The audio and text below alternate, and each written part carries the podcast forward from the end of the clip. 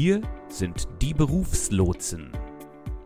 Alles rund um Beruf, Berufung und Entwicklung für berufserfahrene Leader und Experten. Wir besprechen Themen, die dir berufliche Orientierung geben und betrachten ganzheitlich, wie du deine Karriere in Einklang mit deinen Zielen und deiner Vision vorantreibst, damit du Sinn und Erfüllung in deiner Arbeit findest. Und jetzt viel Spaß mit den Berufslotsen. Hallo zusammen und herzlich willkommen zur Folge 18 von den Berufslotsen. Thomas und ich werden uns heute darüber unterhalten, wie du deinen Wunscharbeitgeber erreichst oder wie du ihn ansprichst oder sie ansprichst. Wir machen diese Episode noch im Rahmen unserer kleinen Folge, unserer kleinen Serie, wo es um die Initiativbewerbung geht. Wir haben äh, uns äh, in Folge 13 über die Initiativbewerbung unterhalten als solche.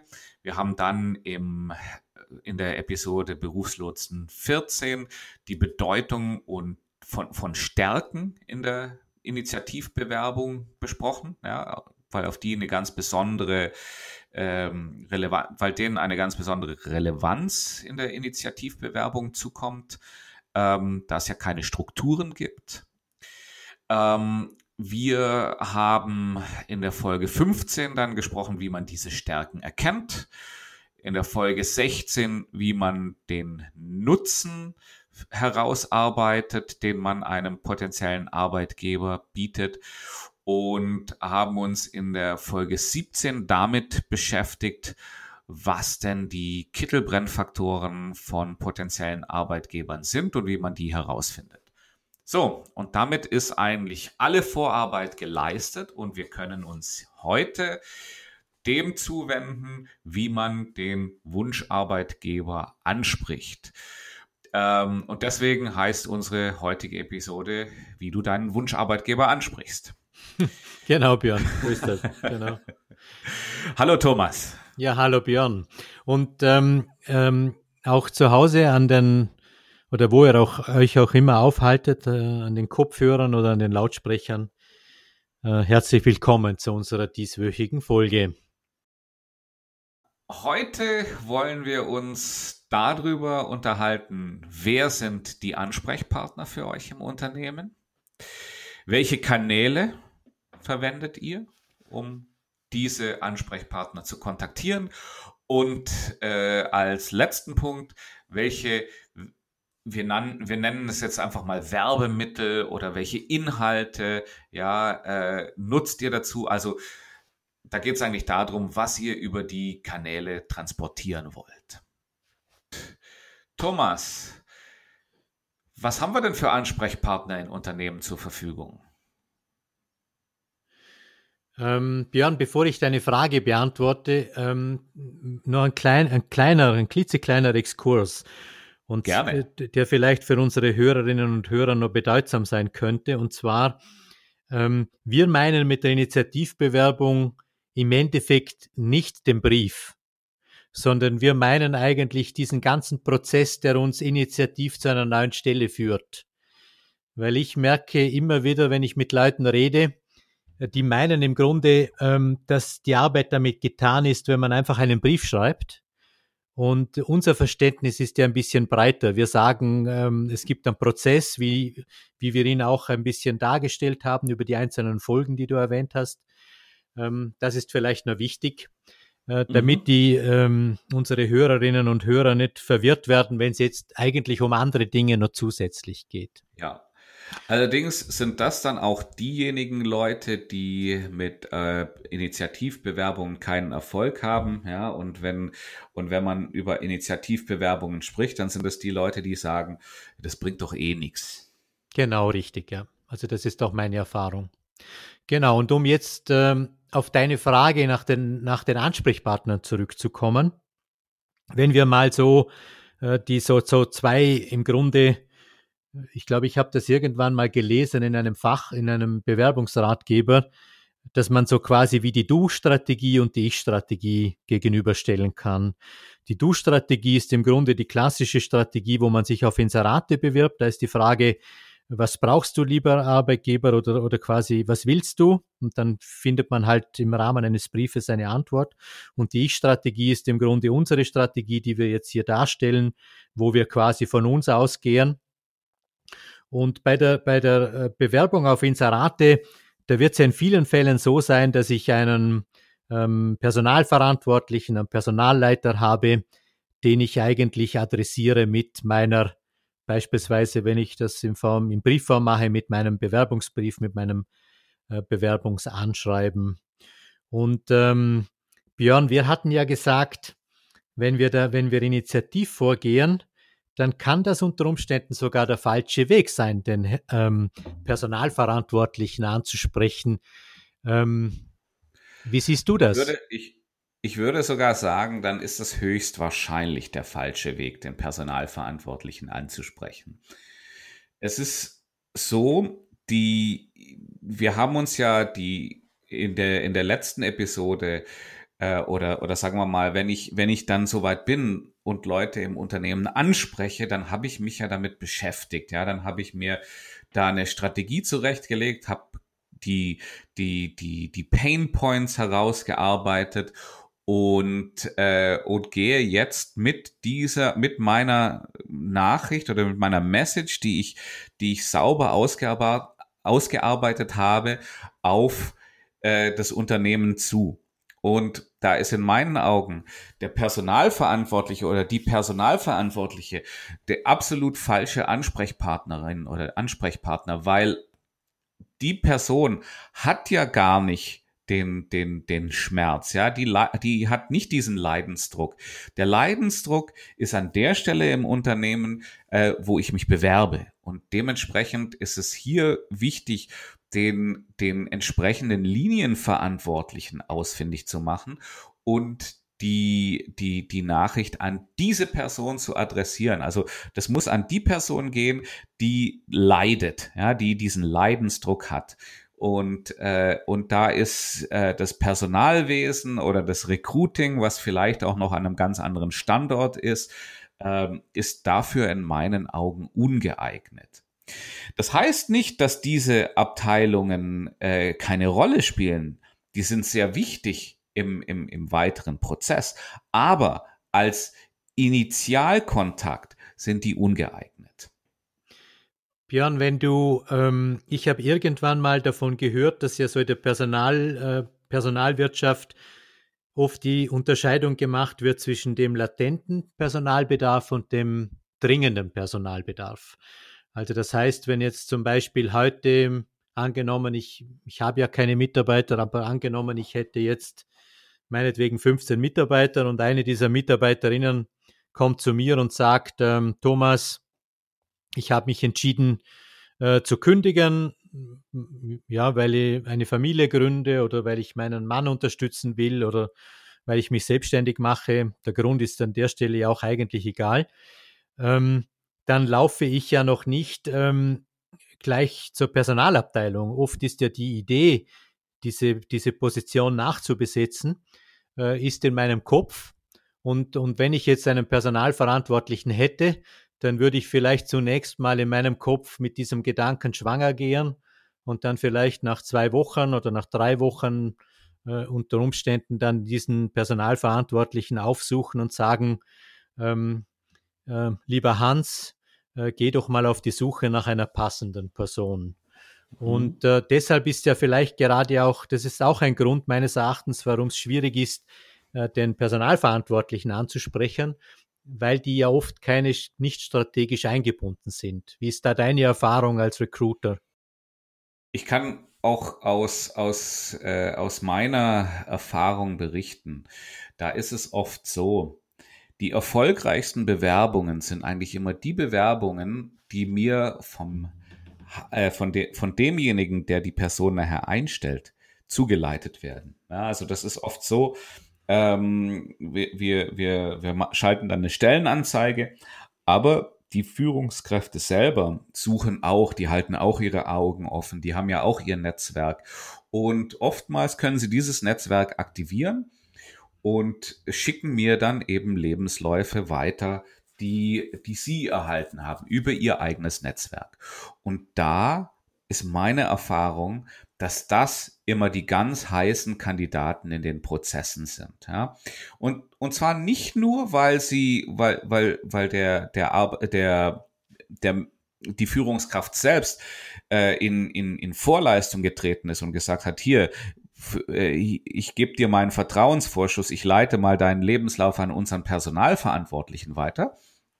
Nein, sondern auch, weil da schon eine Vorselektion stattgefunden hat, äh, die ja, also die würden gar nichts an mich weiterleiten, was, wo sie nicht der Meinung sind, der, der, der könnte darauf passen.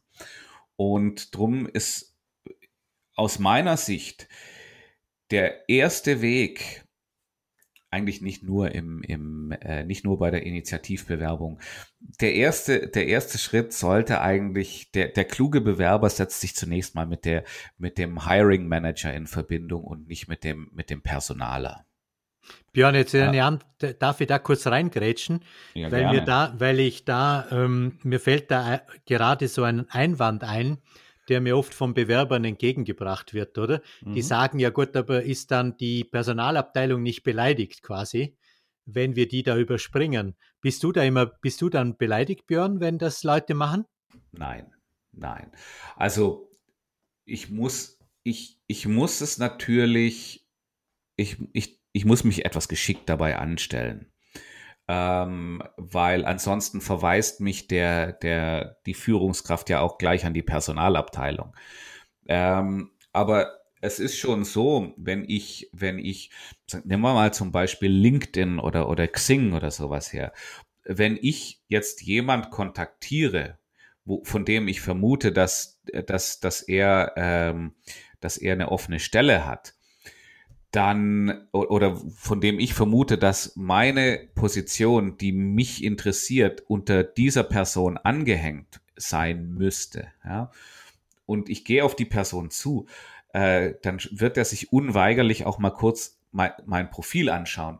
Und wenn ich dann eine oftmals eine unverfängliche Frage über über diese über die die, die, die potenzielle Zusammenarbeit stelle, ja, dann äh, dann ich wüsste nicht, was es da von, von, von der Pers von, was es dort personalseitig zu beanstanden gibt. Ja, ich meine, es gibt sicherlich den einen oder anderen Personaler, der sich davon auf den Schlips getreten fühlt, aber ähm, damit, damit äh, den, den Vorteil, den ich daraus, den ich, den ich daraus erwirke, und zwar der Vorteil, dass mich der der, der Fachvorgesetzte schon mal gesehen hat, schon mal einen Eindruck von mir bekommen hat, den gleicht das auf jeden Fall wieder aus. Hm. Also du, das heißt, du würdest das auf jeden Fall äh, in Kauf nehmen, auch äh, wenn vielleicht der eine oder die andere Personalverantwortliche vielleicht bekiert reagiert. Ja, ich, ich glaube es nicht, dass es so ist, aber selbst wenn dem so wäre, das Risiko wäre es, ist es wert. Okay, gut. Ähm, ich möchte noch auf eine, auf eine dritte Gruppe, also wir haben jetzt ja die Linienvorgesetzten besprochen, also die, die, die eigentlichen Personal, die Entscheider eigentlich. Wir haben das Personalwesen äh, besprochen. Ich wollte noch eine dritte Gruppe ansprechen, die, die auch sehr, sehr wertvolle äh, Ansprechpartner im Unternehmen sein können. Und zwar sind das potenzielle Kollegen. Ähm, ich zum Beispiel habe ich mich äh, seinerzeit, äh, als ich nach einer neuen Stelle gesucht habe, habe ich mir angeschaut, wer macht denn den Job, den ich gerne machen würde. Und ähm, und äh, es ist mir es ist mir sehr schwer gefallen, da jetzt Schlüsse zu ziehen, wer ist denn der potenzielle Vorgesetzte. Und dann habe ich mich einfach an diese Leute gewandt und habe gesagt, ähm, ich interessiere mich, äh, ich habe in dem und dem Bereich Erfahrung, ja, habe da mehr oder weniger so einen so so einen kleinen Elevator-Pitch gemacht. Das habe ich damals über Xing oder LinkedIn gemacht und äh, habe gesagt, an wen kann ich mich, an wen sollte ich mich denn da wenden? Ja? Und da war es ganz interessant. Manche haben gleich gesagt, ja, das ist der, der, das ist die Frau so und so. Andere haben aber mir Fragen gestellt, ja, die wollten erst mal sehen, ja, ist, was ist denn das für einer, ja, äh, ist das jemand, wenn ich, wenn ich, äh, wenn ich den, den weiterleite, äh, der, ja, äh, sehe ich dadurch gut oder sehe ich dadurch schlecht aus, wenn ich diese, diesen Kandidaten an meine, an meinen oder meine Vorgesetzte weiterleite? Und, ähm, und für mich war ganz interessant zu sehen, insbesondere diejenigen, mit denen ich zunächst ein paar, ein paar, eine kleine Konversation hatte, da habe ich sehr, sehr viel über das Unternehmen erfahren dadurch mhm. und mhm. war dadurch auch in der Lage, ähm, nachher den Lebenslauf ähm, direkt an diese Leute zu schicken und die haben den dann weitergeleitet an die Vorgesetzten. Das heißt also, der kam für den Vorgesetzten dann schon durch einen bekannten Kanal an und äh, und war dadurch äh, also das war das war ja da hatte ich schon ein kleines Netzwerk in dem Unternehmen und so hat es dann auch nachher geklappt. Ich habe nachher auch so äh, eine eine Stelle gefunden ja obwohl ich das war damals in Dubai äh, und ich ich ich habe damals in Deutschland gelebt. Ich kannte in Dubai niemand ja aber ich kannte nur zwei drei Leute aber das waren dann genau die Leute die mir zu meiner Stelle verholfen haben also da muss man eine Lanze brechen, wahrscheinlich für diese, für diese Portale Xing und LinkedIn, oder? Das sind genau. sicherlich gut, ganz gute, ganz gute Kanäle in dieser Hinsicht, um so etwas zu tun. Björn, noch eine Frage, kurz, nochmal kurz zurück zu den Ansprechpartnern, mhm. weil du da vorher gesagt hast, das können zum Beispiel Linienvorgesetzte oder Fachvorgesetzte sein. Mhm. Das können aber, glaube ich, auch in kleineren Unternehmen, können das zum Beispiel durchaus auch äh, Geschäftsführer sein Absolut. Oder es können vielleicht sogar auch Verwaltungsräte sein, oder? Wenn es jetzt äh, eine Aktiengesellschaft ist, die eher klein ist, oder dann kann ich unter Umständen, je nachdem, wo ich einsteigen möchte oder wo mein, mein Job in der Hierarchie angesiedelt ist, durchaus auch einen, einen Verwaltungsratspräsidenten äh, oder einen Vorstandsvorsitzenden äh, kontaktieren, oder? Auf jeden Fall. Also es ist so, es ist oftmals ja gar nicht ganz klar, wer ist denn der, die, wer ist denn da der, der, der Vorgesetzte von der Position, die ich mir im Unternehmen verspreche. Und da kann es durchaus sein, dass ich da vielleicht, ich muss, ich muss im Umfeld dieser Person landen. Ja, und wenn ich, wenn ich bei deren Vorgesetzten oder Vorgesetzten lande, äh, ist es nicht so schlimm, weil die werden dann wahrscheinlich die Anfrage weiterleiten. Und wenn ich bei einem Mitarbeiter oder einer Mitarbeiterin von der relevanten Person lande, wird das ganz ähnlich laufen. Ja, ähm, es ist es ist oft so, also wenn wenn die Leute den Eindruck haben, ja, das ist ich bin jemand, äh, den man den man sich auf jeden Fall mal anschauen sollte, dann werden die Leute das weiterleiten an die richtige Stelle. Also da, da, da muss ich gar nicht so treffsicher sein. Da muss ich gar nicht genau hundertprozentig mhm. denjenigen mhm. rausfinden. Jetzt äh, gibt's, ähm, ich weiß nicht, kennst du das Buch Die Morita-Methode? Hm, du hast davon erzählt, wir haben uns da schon mal drüber unterhalten, aber genau. Äh, im wir Detail. Sind im Detail wahrscheinlich, genau. Aber dieser, ich glaube, Rainer Morita heißt der Autor, der sagt, der betreibt so äh, Im Endeffekt geht es äh, bei ihm auch darum, um diese so besondere Methode der Initiativbewerbung, wenn man initiativ an Unternehmen herankommt. Und er empfiehlt immer, dass man eine Person im Unternehmen kontaktiert, die beispielsweise, ich glaube, mindestens zwei Positionen höher angesiedelt ist als die, die man möchte. Was hältst du von diesem, von diesem Ratschlag? Ähm, ja, also ich sehe es, ich sehe es, ich sehe keinen Schaden da drin. Ja, ich okay. weiß nicht, ob es, ob es unbedingt sinnvoll ist, äh, ob es, ich weiß nicht, ob es unbedingt jemand sein muss, der zwei Positionen höher ist. Ja, ich meine, an meinem eigenen Beispiel habe ich gesehen, äh, wenn ich auf auf äh, auf Kollegenebene den Kontakt knüpfe, ja, kann es genau. auch funktionieren. Ja, mhm, genau. Und äh, und und ich habe die Stelle bekommen und ich habe eine Stelle bekommen, die genau auf mich zugeschneidert war. Ja, also äh, sicherlich nicht falsch, aber ich würde es nicht unbedingt auf solche, auf solche hoch, äh, auf solche hochrangigen Mitab äh, Personen beschränken. Kann das vielleicht sein, dass es, wenn es wirklich um so Top-Positionen geht, dass das vielleicht dann eher wertvoller ist, das so handzuhaben? Also wenn jemand zum Beispiel eine CEO-Position äh, in einem Unternehmen sucht, ja, dann glaube ich, muss man wahrscheinlich äh, an den dann, Verwaltungsrat dann gelangen, dann oder? Dann wäre es sicherlich, äh, sicherlich sinnvoll, sich an den Verwaltungsrat oder Aufsichtsrat oder wie auch immer dieses Gremium heißt, zu, äh, zu wenden. Okay, gut. gut. Aber jetzt haben wir sehr, sehr lange über die Ansprechpartner gesprochen. Äh, wir haben noch zwei ganz wichtige Punkte. Einmal die Kanäle und einmal die Werbemittel. Die Kanäle, ja. Ähm, wir haben ja bereits über Social Media gesprochen. Xing und äh, LinkedIn sind da wirklich, sind da wirklich äh, gute Tools, gute Mittel, um, um solche, äh, um solche Anfragen zu senden. Ähm, aber die gute alte Initiativbewerbung per Brief, ja, äh, die ist ja auch noch nicht tot. Du hast da eine, du hast da Erfahrung in dem Bereich, wenn ich mich recht erinnere, Thomas, nicht? Hm, genau, ich habe vor allem Erfahrung mit dieser, mit dieser Methode der Zielgruppenkurzbewerbung, wo es ja darum geht, quasi wie, äh, vornehmlich via Post, ähm, Entscheider anzugehen, denen man wirklich einen Kittelbrennfaktor oder einen, den Kittel löschen kann, wie man so schön sagt, also ein Problem, ein Problem lösen kann. Und dort habe ich festgestellt, äh, wenn man die Briefe per Post sendet, dann hat man oft das äh, wirklich die Möglichkeit, mit einem beispielsweise einem Vertraulichkeitsvermerk oder einem, einem Vermerk persönlich wirklich die Entscheider auch wirklich zu, zu erreichen.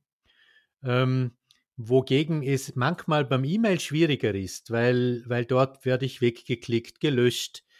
Ähm, das ist das eine. Und, und das andere ist, glaube ich, ähm, die Post wird unterschätzt. Also ich weiß nicht, wie es dir geht, aber ich habe so das Gefühl, dass die Leute auch sehr schnell dabei sind, eine Bewerbung via E-Mail zu versenden und dass die Qualität früher oft besser war, wo die Leute das noch via Post gemacht haben.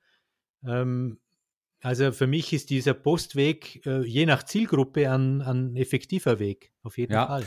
Also sagen wir mal so, ich habe schlechte, äh, früher schlechte Bewerbungen per Post erhalten und ich erhalte heute teilweise schlechte Bewerbungen per E-Mail.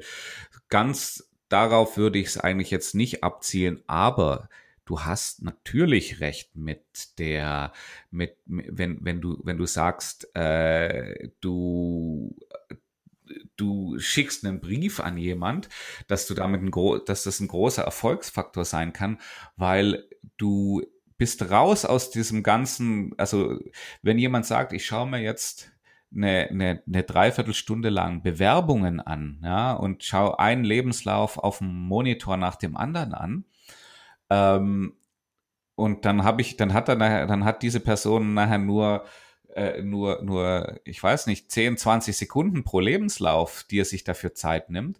Äh, wenn du da mit einem, mit einem, äh, mit einem Brief kommst, was vielleicht auch noch auf schönem Papier und so gedruckt ist, äh, da, da, da hebst du dich aus der Masse raus und du, du konkurrierst nicht mit den anderen 45 E-Mails, die, die, die noch in seinem Postfach abgearbeitet werden müssen, sondern das kommt halt zu einem Moment rein, wo er damit vielleicht gar nicht rechnet und dem Ganzen viel mehr Zeit äh, zur Verfügung stellt. Und ähm, es kann natürlich sein, dass er, dass, dass, dass die, die Person nachher auch sagt, ähm, super, vielen Dank dafür, schicken Sie es uns doch bitte nochmal per E-Mail.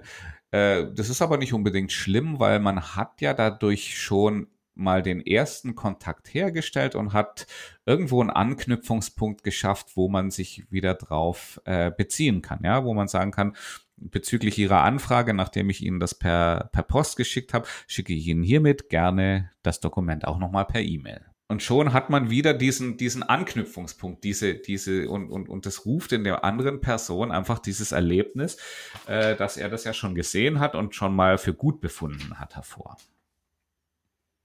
Ich habe eine Klientin gehabt, die hat ähm, den, den Lebenslauf via Post gesendet und dort hatte sie einen QR-Code eingebettet im Lebenslauf und der hat dann quasi den Personalverantwortlichen oder den entsprechenden Entscheidungsträger ähm, zu ihrem Xing-Profil oder LinkedIn-Profil gebracht. Ja, super. Also äh, ich sehe das auch, ich sehe das auch, da darf man auch durchaus etwas kreativ sein, ja.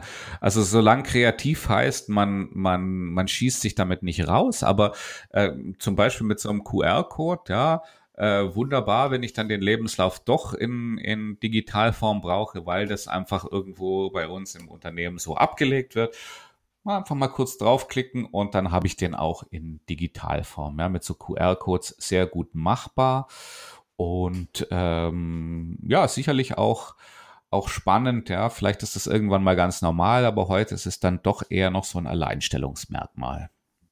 Okay.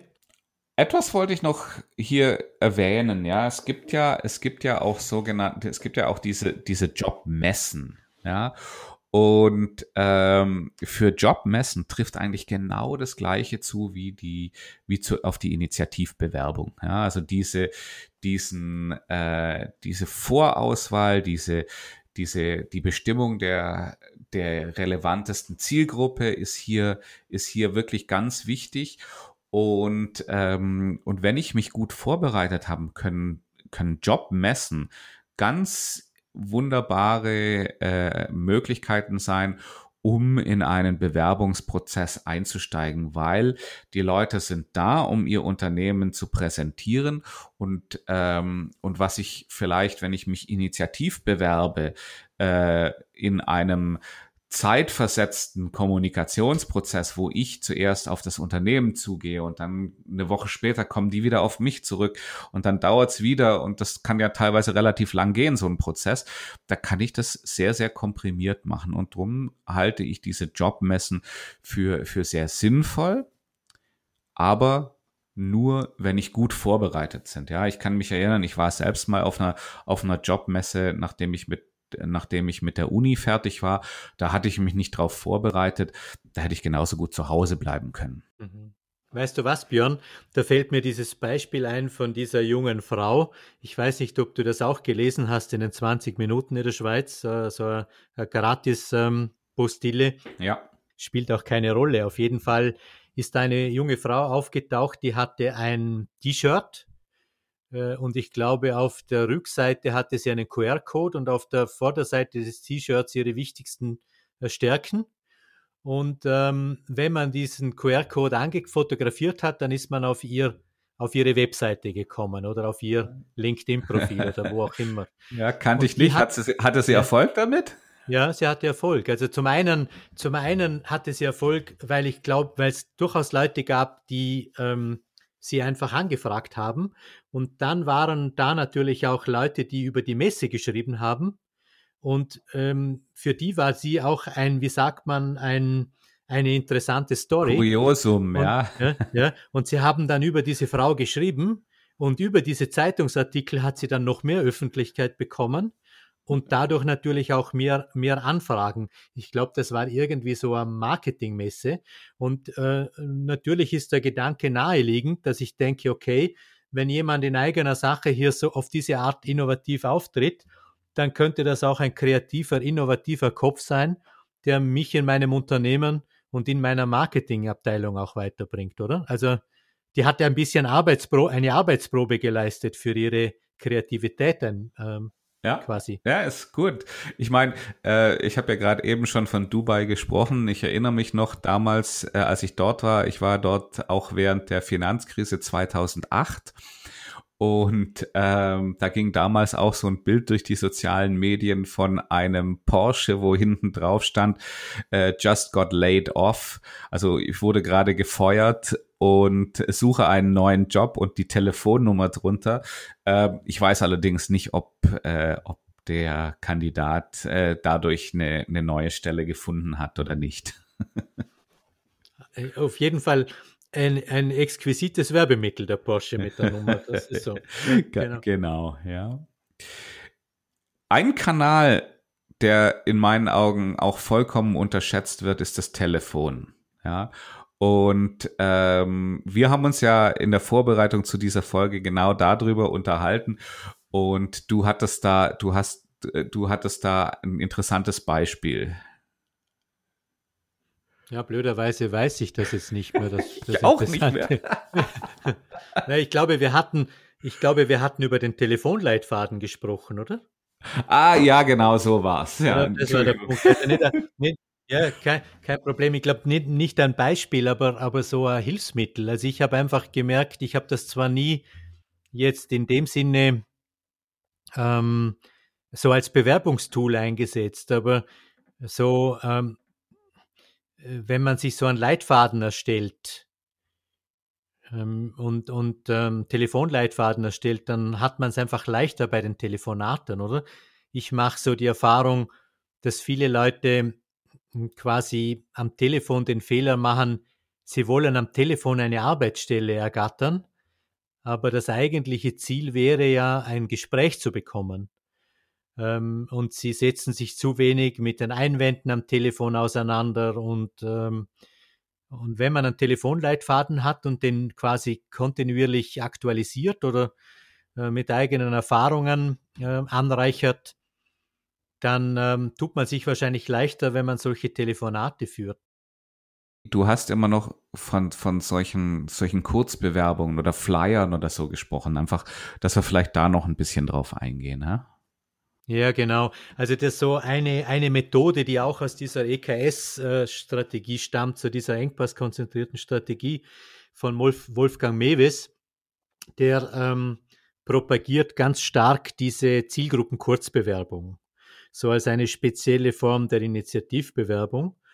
Ähm, und er begreift quasi eine Initiativbewerbung, also eine Zielgruppenkurzbewerbung ist im Grunde ein Problemlösungsangebot via Post, das an meine erfolgsversprechendste Zielgruppe geht und sich vornehmlich an die Entscheider richtet, die äh, strategische Entscheidungen über diesen Kittelbrennfaktor treffen können, die also wissen, was benötigt wird die einen Leidensdruck haben, genau. Und das finde ich oft ein ganz ein, gute, ähm, ein gutes Instrument, weil man da so eine Art Rasterfahndung via Post macht. Also im Endeffekt ähm, rät Mewes, dass man quasi, wenn man seine erfolgsversprechende Zielgruppe herausgearbeitet hat, dass man quasi wie so eine Art Direct Mailing in eigener Sache macht. Und dieses Direct Mailing, das besteht dann halt aus einem ähm, einseitigen Anschreiben ganz stark auf diesen Kittelbrennfaktor gerichtet, äh, wo quasi so drei, vier äh, zentrale Botschaften drin sind, was man für den Entscheider tun kann, ähm, vielleicht auch ähm, ja, ähm, Erfolge aus der Vergangenheit. Und dann gibt es so, so eine Art Executive Summary, so einen gekürzten Lebenslauf, der, der in einer speziellen Form nochmal so ein Erfolgsprofil beinhaltet, ein Erfahrungs-, ein Leistungsprofil und dann noch ein drittes äh, Element, äh, so Beiträge zum Geschäftserfolg. Und das schickt man dann wirklich via Post an äh, meinetwegen 50, 70 oder 100 Unternehmen zeitgleich. Und da habe ich äh, Klienten gehabt, die damit gute Erfahrungen gemacht haben. Genau. Ah ja, mhm. mhm. vielleicht kannst du noch ein bisschen was dazu sagen, wie, wie, die, wie die Erfahrungen da abgelaufen sind? Ich könnte mir vorstellen, dass es interessant ist für, für unsere Zuhörenden. Ja, gut, die Erfahrungen waren natürlich äh, so, dass ein Großteil dieser Leute antwortet nie, das ist klar, oder? Also, wenn ich ein Angebot an 100, die meisten Bewerber, die jetzt meinen, sie kriegen 100 Antworten auf 100 Versuche, ähm, das ist natürlich nicht der Punkt, aber so circa 5, 5 äh, bis 7 Prozent, bis 10, so, so in der Größenordnung, reagieren dann meistens und ähm, die Reaktionen sind dann unterschiedlich. Ähm, bei manchen trifft es unter Umständen genau am Bedarf, andere wollen so ins Gespräch kommen, weil sie zwar dieses Thema jetzt im Unternehmen nicht haben, aber die Kompetenz wittern, die hinter dieser Form der Bewerbung steckt. Also der Kandidat wird als interessant empfunden, ähm, ungeachtet, ob er jetzt dieses Problem jetzt gerade löst. Man hat die Leute dann angesprochen und hat gesagt, äh, schauen Sie her, das ist jetzt vielleicht für uns jetzt weniger ein Thema, aber Sie scheinen ein kompetenter Kandidat zu sein. Ähm, wären Sie interessiert, über dieses Thema mit uns zu reden? Ähm, genau. Und so hat man dann quasi wie ein Lerneffekt im Dialog mit der Zielgruppe. Und ähm, ich erinnere mich an einen, einen Kursteilnehmer von mir, der hat das bei, ähm, der hat da, glaube ich, Aktion bei über 100 Unternehmen gemacht und hat in Paris äh, eine Stelle bei einem ähm, großen französischen Mineralölkonzern bekommen, indem er das wirklich ähm, ja so genau in diesen Schritten gemacht hat. Stärkenanalyse, Expertise herausgearbeitet, erfolgsversprechendste Zielgruppe, ähm, die, den Kittelbrennfaktor, den Engpass der Zielgruppe herausgearbeitet, Werbemittel und dann in Kontakt gekommen mit einem Direct Mailing in eigener Sache und hat gepunktet dann, ja. Hatte zwei, drei schlussendlich dann sehr gute ähm, Positionen, wo er sogar noch über die Art und Weise, über die Konfiguration der Stelle noch mitreden konnte. Das ist einer der ganz großen Vorteile der Initiativbewerbung. Man hat keine Mitbewerber und man kann, wenn es gut läuft, auch wirklich über Entscheidendes, was einen nachher betrifft, mitentscheiden. Ich möchte euch, lieben, liebe Hörerinnen und Hörer, noch eine Aufgabe für diese Woche mitgeben. Überleg dir doch mal bitte, wie du deinen typischen Entscheider am besten erreichst. Ja? Nutz dazu, was wir dir heute und in dem, in, im Laufe die, dieser kleinen Serie über die, Direkt, äh, über die Initiativbewerbung mitgegeben haben. Und jetzt überleg dir mal, wie erreichst du diesen diese Person, diese Dame, diesen Herrn am besten, um dich mit ihm oder ihr darüber zu unterhalten, wie es denn für dich weitergehen könnte. Und damit, glaube ich, wären wir am Schluss, oder Björn? Genau, das bringt uns zum Schluss unserer heutigen Episode.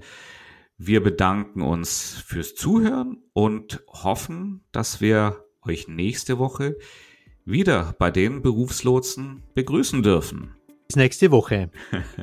genau, mit dem Lachen von Räuber Hotzenplotz. Wir hoffen, euch hat diese Episode von den Berufslotsen gefallen. Die Berufslotsen, das sind Thomas Stadelmann und Björn Dobelmann. Und ihr findet uns auf LinkedIn oder unter www.berufslotsen.com. Wir freuen uns darauf, dich bald wieder als Gast bei Die Berufslotsen begrüßen zu dürfen. Bis dahin alles Gute.